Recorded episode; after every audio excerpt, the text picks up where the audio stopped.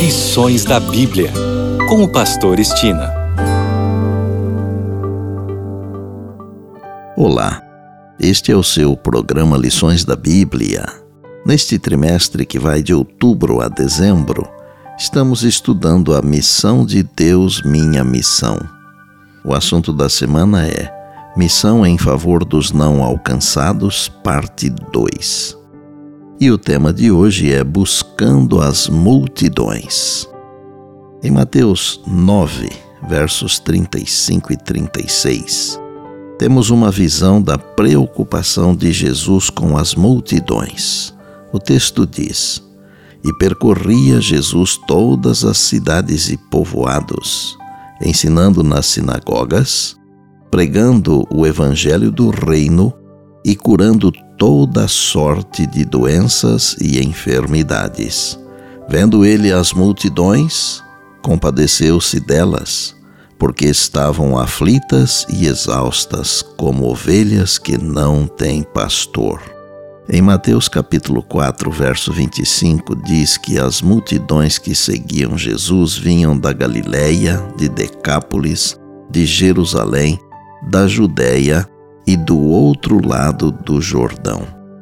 Além de Samaria, que região faltava? A região costeira de Tiro e Sidom, parte da Fenícia, ao longo do mar Mediterrâneo e noroeste da Galileia. Agora entendemos por que Jesus foi àquela região. A viagem à região de Tiro e Sidom foi uma das viagens missionárias transculturais de Jesus. Embora o Evangelho de Mateus tenha sido escrito especificamente para um público judaico, a presença de gentios perto de Jesus é um tema recorrente nessa narrativa, às vezes em contraste com a devoção dos israelitas.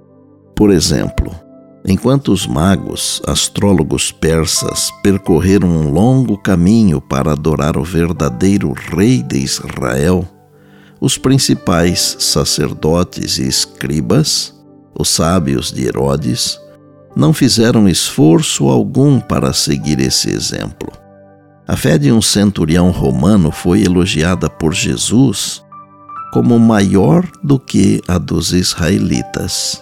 Em Mateus capítulo 8, verso 10, um soldado gentio foi a primeira pessoa após a crucifixão de Jesus a reconhecer que ele é o Filho de Deus. Mateus 27, 54.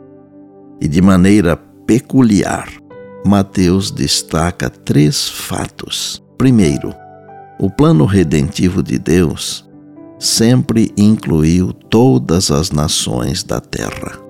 Segundo, nem todos os gentios são insensíveis à obra do Espírito Santo.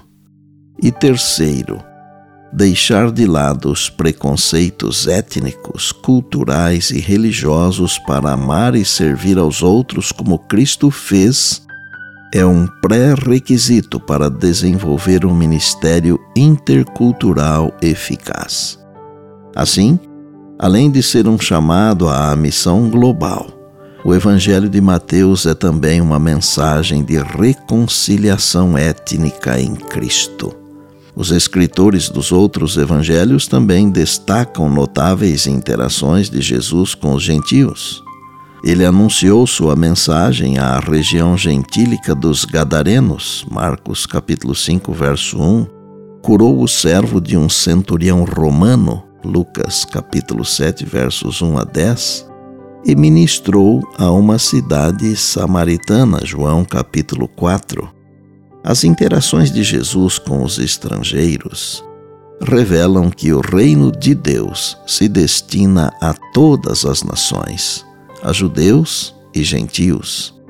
Jesus demonstrou de maneira prática que Deus sempre teve interesse em estender seu amor e perdão a todas as nações. Como povo inclusivo de Deus, formado por pessoas chamadas de todas as nações para construir uma entidade espiritual, conforme 1 Pedro 2,9. A igreja foi chamada. capacitada pelo Espírito Santo e encarregada de executar a tarefa missionária de ser a luz das nações, algo que Israel, como nação, falhou em se tornar.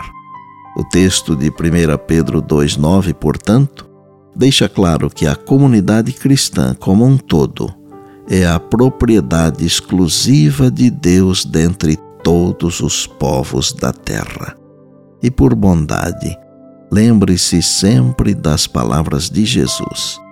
Passará o céu e a terra, porém as minhas palavras não passarão. Eis que venho sem demora. E lembre-se que a voz é nossa, mas a palavra é de Deus. Bem, amanhã tem mais, se Deus assim nos permitir. E disse Jesus: Examinais as Escrituras, porque julgais ter nelas a vida eterna, e são elas mesmas que testificam de mim. João 5,39. Eu sou o Pastor Estina e este é o seu programa Lições da Bíblia, diariamente com você, pela graça e misericórdia de Deus.